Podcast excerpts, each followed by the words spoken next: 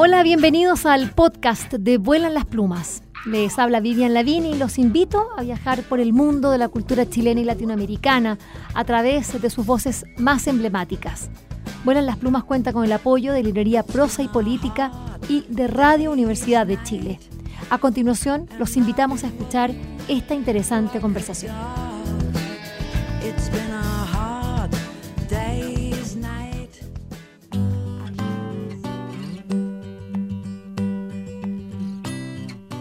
Verónica Sondek dice que es una ratona ocasional. Eh, es licenciada en Historia del Arte, en Egiptología y Medioevo, y es una de las más importantes escritoras, poetas, traductoras de nuestro país. Y lo suyo sí, son los libros de múltiples tipos, eh, libros sobre Gabriela Mistral, libros sobre otras poetas, eh, traducciones eh, de poetas extranjeras, por supuesto, a, nuestra, a nuestro maravilloso castellano. Y mm, bueno, con libros que se han publicado en, Argentina, en Colombia, en México, España, Estados Unidos, hasta en Dinamarca. Es valdiviana, la verdad, o vive en Valdivia.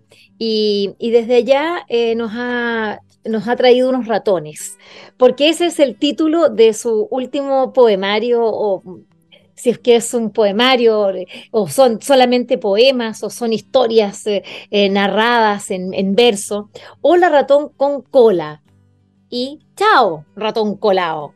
Em, así podríamos decir que es el título de, este, de estos poemas de Verónica Sondek y que han sido ilustrados por Roberto Galo Arroyo, que es el, eh, y editado por Ediciones Libros del Cardo. Estamos con eh, Verónica Sonde, que es un honor porque la verdad tener a una, a una artista de su talla en nuestro programa siempre es una cosa que nos alegra. Así que bienvenida Verónica, ¿cómo estás? Bien, gracias y muchas gracias por todo lo que dijiste. No es para tanto. No, tanto, tanto. Vamos con la historia de los ratones. Eh, tú vives en Valdivia, eh, la verdad es que estamos haciendo esta conversación a través del Zoom y yo veo detrás tuyo ahí una, una, ventana maravillosa, árboles, naturaleza, ratones, supongo yo. Así que cuéntame, ¿cómo llegan estos ratones a tu vida? ¿Cómo eh, tienen que ver y, por qué los descifras en, en esta clave que es infantil de poesía?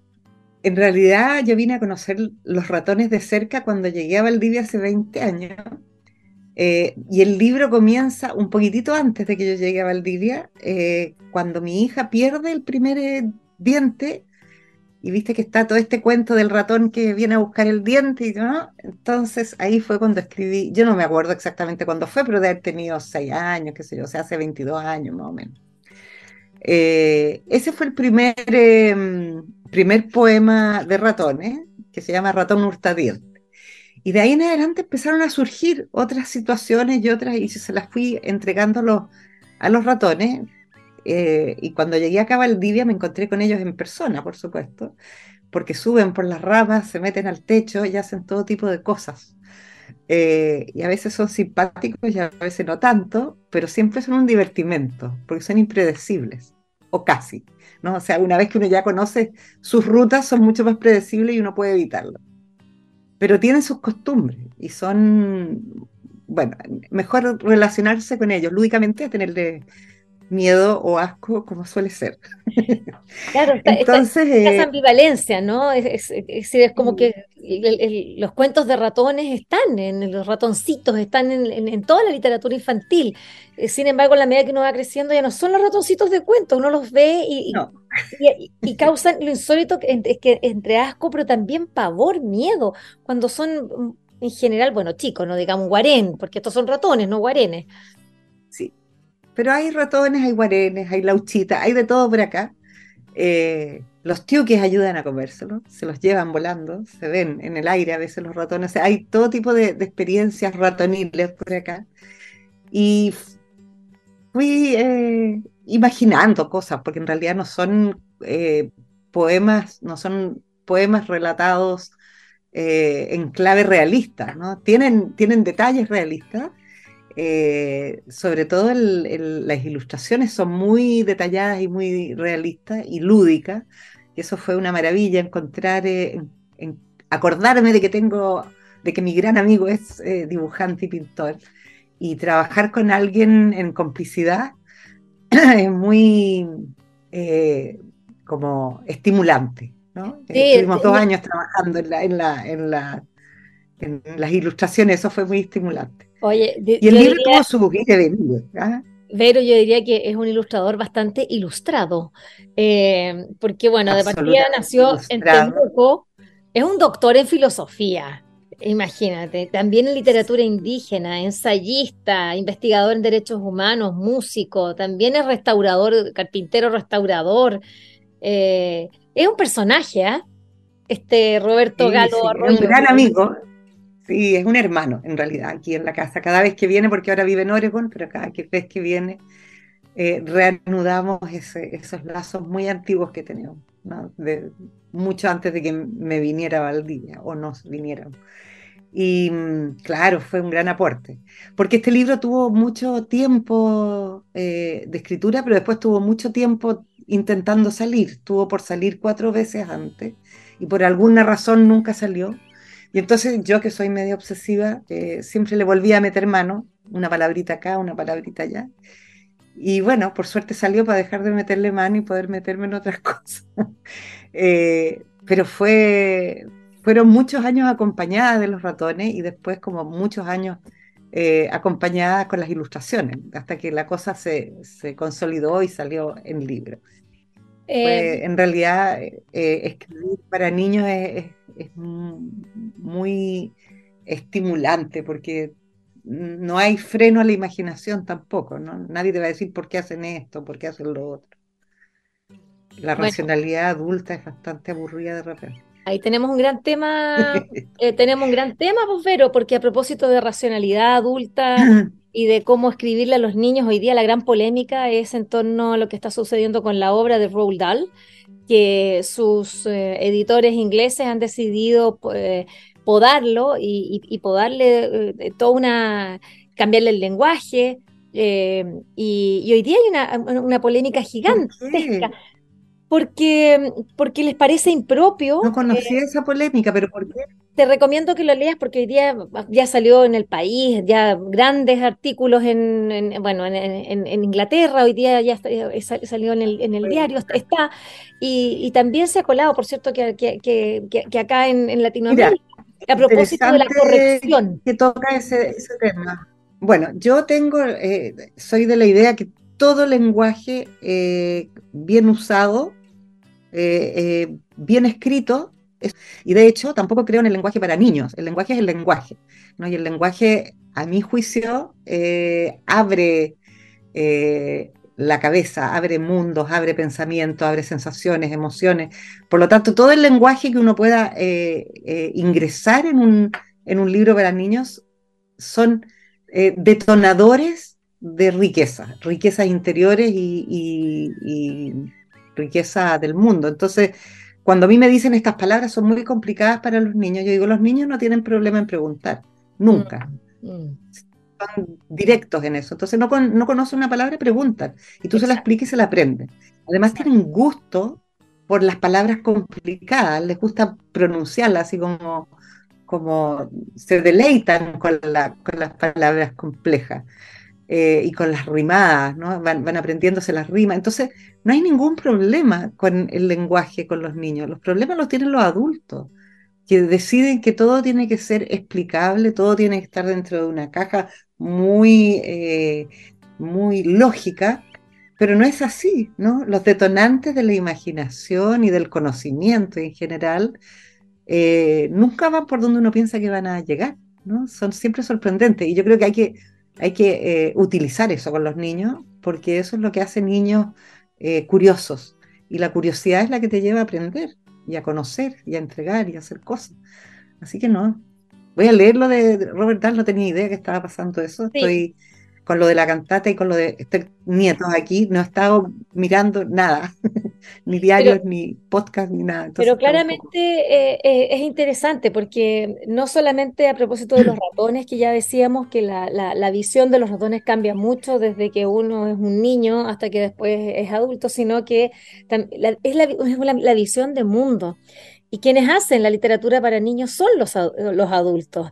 Eh, la pregunta está cómo poder hacer una, un, relato, eh, poblar eh, el imaginario de los niños con, eh, con, visiones, con, con, maneras también de, mirar ese, ese mundo con una ideología, en definitiva, que los libere, no, no, no que los haga utilitarios a, a ciertos fines, eh, sino que, que, realmente los invite a también descubrir su propia creatividad, sus propias opciones de, lenguaje, de, formas de, ver el, mundo. Yo, yo, yo creo que, es un gran tema.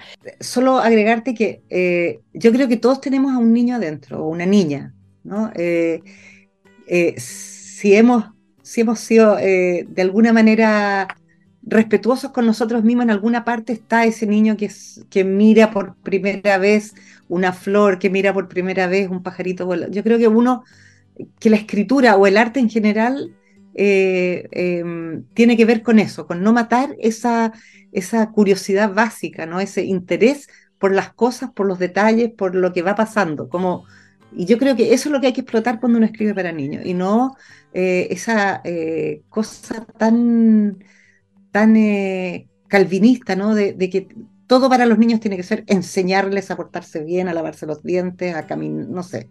A mí me parece que de eso hay suficiente alrededor y que la literatura tiene que hacer otras cosas, eh, más que moralizar, ¿no?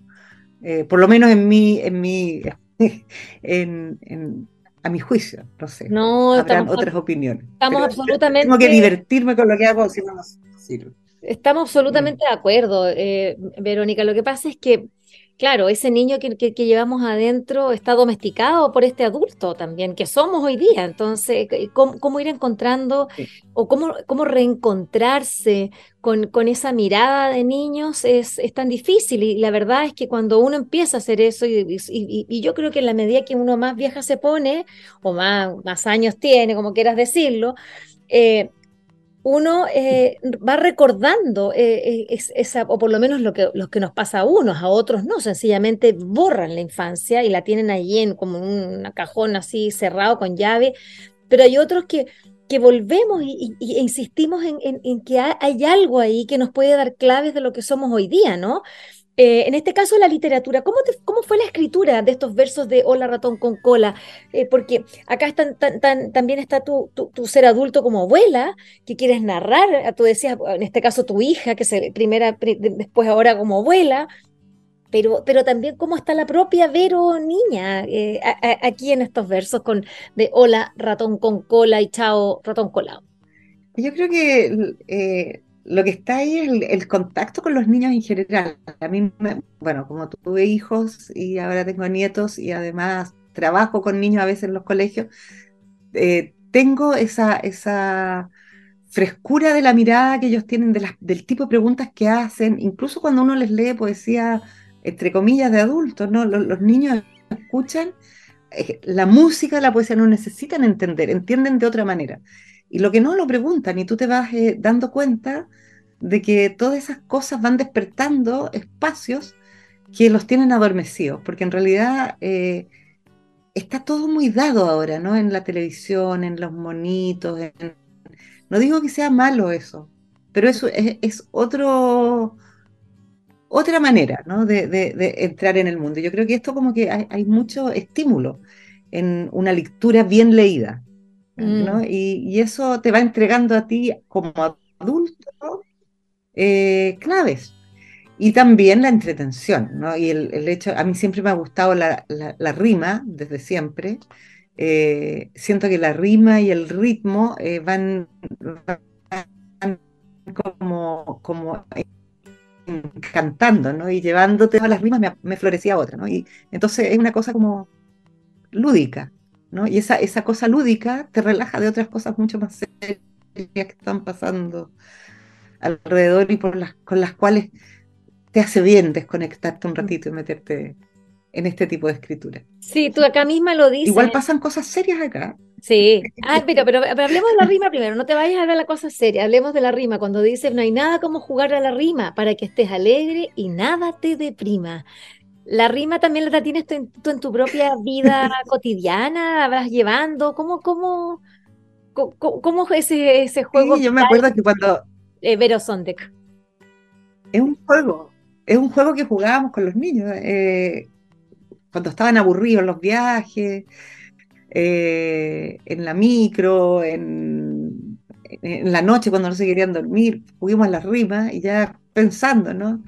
Tal palabra, cómo va por acá, cómo va por allá, y, y se arman cosas, se descubren, ¿no? Porque la rima te obliga a, a relacionar palabras que antes nunca estaban juntas.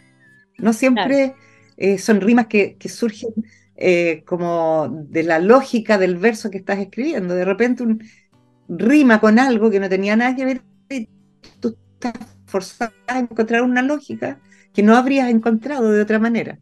¿No? Entonces son como pies forzados.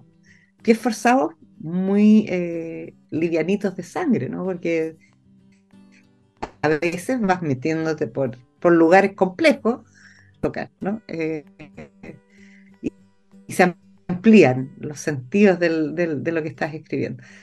Tiene, tiene esa, esa fortaleza la rima, ¿no? De, de, que te lleva, te lleva de la mano sin que tú quieras. Estamos hablando con Verónica Sondek de su último libro editado por eh, Ediciones de Libros del Cardo, Hola, ratón con cola, chao, ratón colao. Eh, tú dices que también acá hay cosas serias, en, eh, no solo la rima, que es el juego lúdico, eh, tanto de, sonido como también desde el punto de vista de los conceptos, sino que acá hay, acá hay aspectos más serios que se van colando, como para, para, tomar ahí, colarme de tu, o agarrarme de tu título. ¿Qué, ¿Cuáles son esos aspectos que tú dijiste, chuta, esto es bastante serio, pero bueno, va, vamos, vamos con esto? Bueno, mira, no, recuerdo todo y no lo tengo en mente completo, pero hay, por ejemplo, temas eh, donde eh, los adultos están persiguiendo a los ratones y tratando de deshacerse de ellos de manera muy violenta y intervienen los niños y los niños, eh, la, niña o el niño, no me acuerdo, lo que hace es engañar a los adultos para poder salvar a los ratones y, que los ratones luego quieran aprender a leer y quieran aprender a escuchar cuentos porque la niña se convierte en aliada. Y, y bueno, terminan en, esa complicidad de abuelo y nieto porque van, van eh, eh, son golosos los dos, ¿no? Entonces comparten la, la, glotonería en el fondo. Y hay otras cosas, ¿no? Están, hay cosas maldadosas también, ¿no? Como el pobre ratón que estaba haciendo un nido en el tren y guardando cosas que robaba por todos lados y que lo echan del tren y sale volando y entonces bueno, es un fin triste. Hay finales tristes y finales menos tristes. El primero, el, el, el, el del pez y el ratón que están comiendo en un restaurante y que no tienen paciencia de esperar que el mozo les traiga lo que pidieron y salen a comerse un pajarito y pierden los tres, ¿no? Pierden los tres porque hay un gato esperando que también tiene hambre y no espera un mozo y se lo come los tres, por ejemplo. Entonces pierden tres por la impaciencia. por ejemplo, ese es un tema serio. El de la, el de la aprender a, a, a, tener paciencia para lograr las cosas, porque hoy día todo es apretar un botón y la gente se olvidó que las cosas toman tiempo, ¿no? Entonces, bueno, todas esas cosas eh, van pasando. Sí, claro. De, de, de tú abres con ese, con este, este, este poema sí. eh, y, y, y, termina así nomás con, con el, el, el, este gato que se lo comió todo. Estamos conversando con Verónica Sonde, que esta poeta, traductora, que nos viene a presentar un libro para niños en torno a los ratones. El título es Hola, ratón con cola. Chao, ratón colao. Eh, y editado por el Libros del Cardo. Eh, y con unas ilustraciones muy realistas, muy sugerentes eh, de Roberto Galo Arroyo. Eh, estábamos hablando, Vero, bueno, del, de, de, este, los, de los imaginarios, de, de, la manera de cómo los ratones se han colado en, en, nuestra... En, en, nuestra vida, en nuestras propias vidas, nuestra, pero también en, en la literatura. ¿Cómo, cómo, cómo eh, visitaste tú esa parte de como la, la, la, gran literatura? No sé, Hamelin, es el, el, flautista de Hamelin es el referente de, de, de, de, lo que puede ser un cuento, en este caso para niños con, con ratones.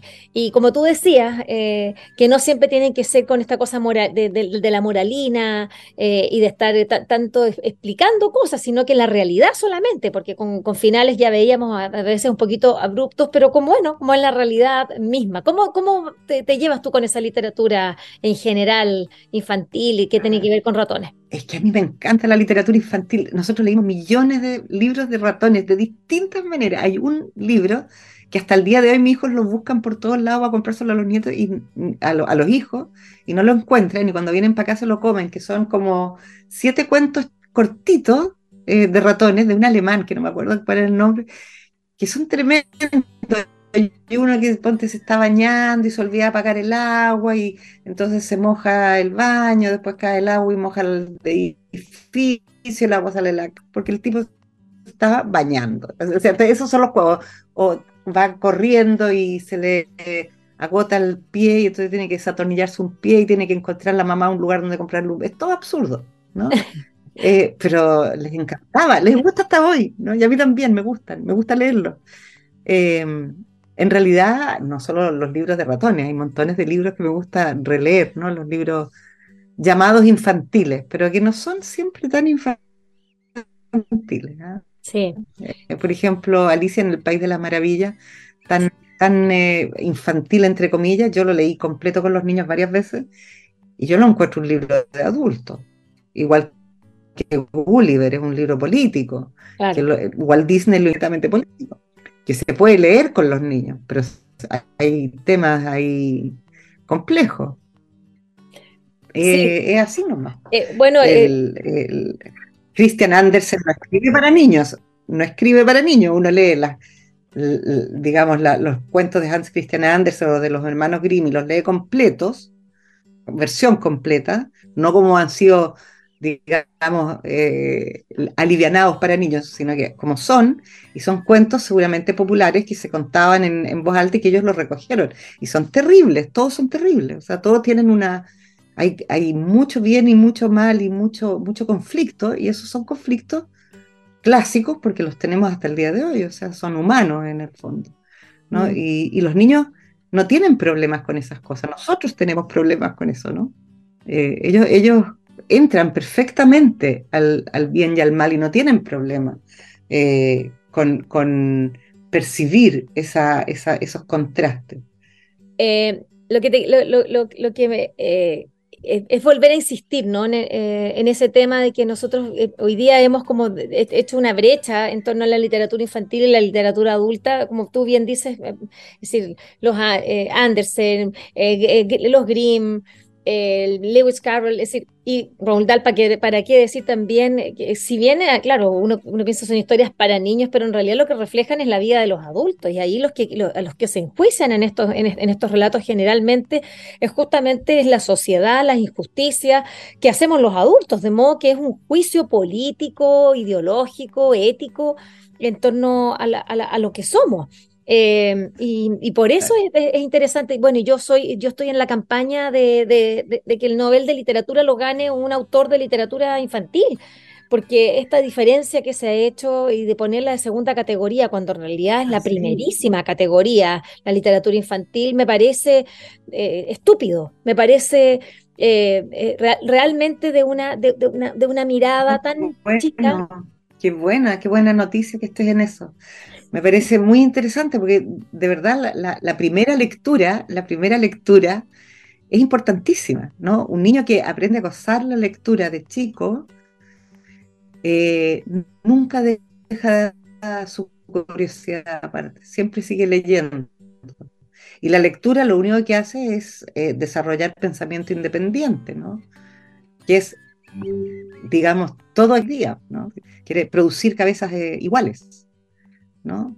La diferencia es muy mal vista, a pesar de que es políticamente correcto nombrar todo por su diferencia, pero en la realidad los colegios lo que quieren es homogeneizar, que todos los niños aprendan al mismo tiempo a leer, que todos tengan los mismos, ¿no? Es, absurdo. Los niños son distintos, somos todos distintos, aunque tenemos cosas que compartimos y que son iguales, pero lo que nos permite eh, eh, poder eh, em, transitar en la vida con esa diferencia es la independencia de pensamiento, emoción, sentimiento, y eso se, entrega a través de las expresiones eh, artísticas, yo creo, ¿no? Son las que despiertan la posibilidad de, de, llegar a tener un, un pensamiento propio y un argumento, a poder argumentar, a tener palabras, porque finalmente las palabras son las que nos proveen eh, la posibilidad de argumentar, ¿no? en vez de andar pegando combos por aquí y por allá, ¿no? o sacando pistolas. Podemos argumentar para convencer a otros. Y si no tenemos palabras, estamos fregados. Así, que sí, yo apoyo tu campaña. Apoyo tu campaña. Eso, eso ya, ya, ya yo, estoy ahí, ya tengo un grupo. Oye, Vero, quería pedirte si, no, tienes, el, tienes el libro a mano para que nos leas un par de, de estos poemas. Eh, me gustaría que sí. Ya, ha pedido, tú me dices.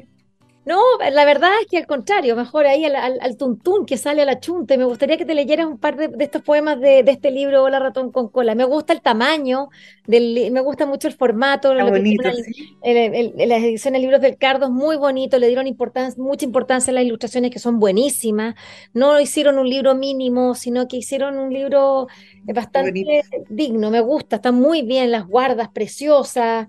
Eh, no, es un, es, un, es un, bello libro, ¿eh? me gustó mucho, así que felicitaciones ahí a todos. Muchas gracias, mira, en nombre de todos. Eh, mira, yo leo y tú vas mostrando las ilustraciones. Ya, pues vamos a ver. ¿Te parece? Ya. Porque son demasiado bonitas. Es un trabajo de joyería esto, cada ilustración como un mes. Así que no es, no es niña. Te voy a leer Sálvese quien pueda, que está en la página 25.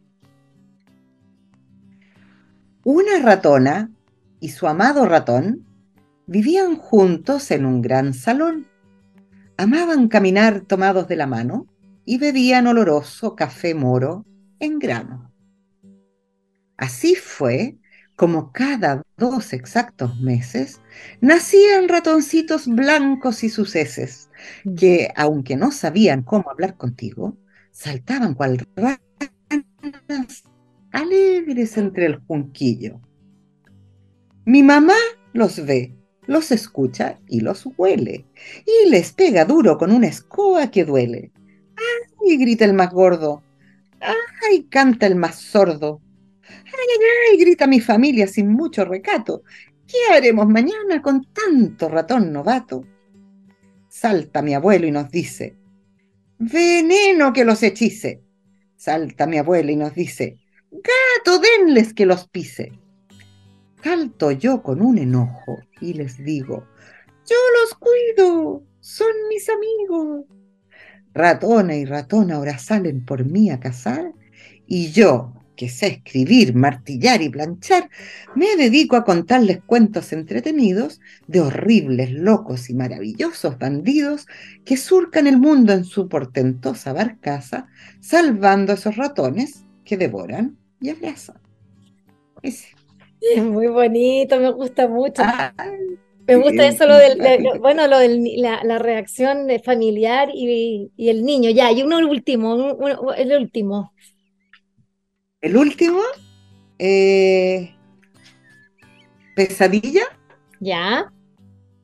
Es, no, ¿quieres un último o el último? No, el que Hagamos un amoroso, pues Ratona Diva se enamora. Es bonito. Ratona Diva se enamora. Ya. Mi amigo, un feo y triste ratón, era gris y heroico como el carbón.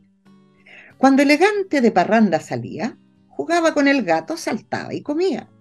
Trepaba el muro, saltaba al techo y nunca y nada se tomaba pecho. Mas era tan triste y tan requete feo que no lo dejaban ni hacer el aseo. Un día en la plaza le tocó tragar saliva porque se topó con una guapísima diva. Ni tonta ni perezosa, sola y aburrida, lo miró de soslayo, le movió su colilla, parpadeó encantada, rió avergonzada y el feo y triste quedó en la encrucijada. Ahí mismo comenzó una historia de amor, donde contentas sus colas tocaban tambor. Así fue como el ratón olvidó su tristeza y la viva su enorme y conocida belleza. De pata en pata y de mano en mano pasean dos ratones de bigote llano. ¡Uy, fayayay! Creo que la lengua se me soltó y más no debo hablar porque ratón se enojó. Muchas gracias, Cris. Está buenísimo. y con el wifi y todo ahí, con el, el giro chileno. Eh, oye, pero Sonde, muchas gracias. Muchas gracias por la conversación. Eh, ahí hemos estado un poquito con interrumpidas con la señal, de repente se nos, nos juega eh, malas pasadas, pero la verdad es que hemos podido escucharte, incluso escucharte recitar estos poemas de Hola Ratón con Cola. Chao, ratón colado. Me encanta también el título, que, es, eh, sigue por el otro lado, digamos. Es, es un libro para, para entretenerse, para, para leer en familia, para poder eh, eh, reírse un rato. Así que gracias por el divertimento y por supuesto también tu talento. El de el Roberto Galo Arroyo, la verdad es que se pasó muy bonito, qué dedicación. No, se nota que es un trabajo hecho con mucho amor. Nos divertimos. Y con, cariño, eso es lo que se nota. Yo veo que es un libro hecho con mucho cariño, así que felicitaciones, Vero. Y te mando un gran abrazo y felicitaciones por, todo tu trabajo, por una cantata enorme que se hizo recién en Valdivia, eh, por tu trabajo también reconocido como traductora. La verdad es que eres una gran, gran, gran eh, artista, escritora, eh, traductora, poeta, escritora, que la verdad es un gusto poder, eh, poder conversar contigo y, y dar también a conocer estos trabajos que parecieran que pueden ser menores, porque es de literatura infantil, pero para mí son los mayores, son los mayores trabajos para, para la infancia, que es nuestro futuro. Muchas gracias. Espero que esta conversación les haya gustado y recuerden que la escucharon en el canal de Vuelan las Plumas pueden acceder al material que hemos producido desde el año 2002 en www.vuelanlasplumas.cl y seguirnos a través de nuestras redes sociales en Facebook, Twitter e Instagram.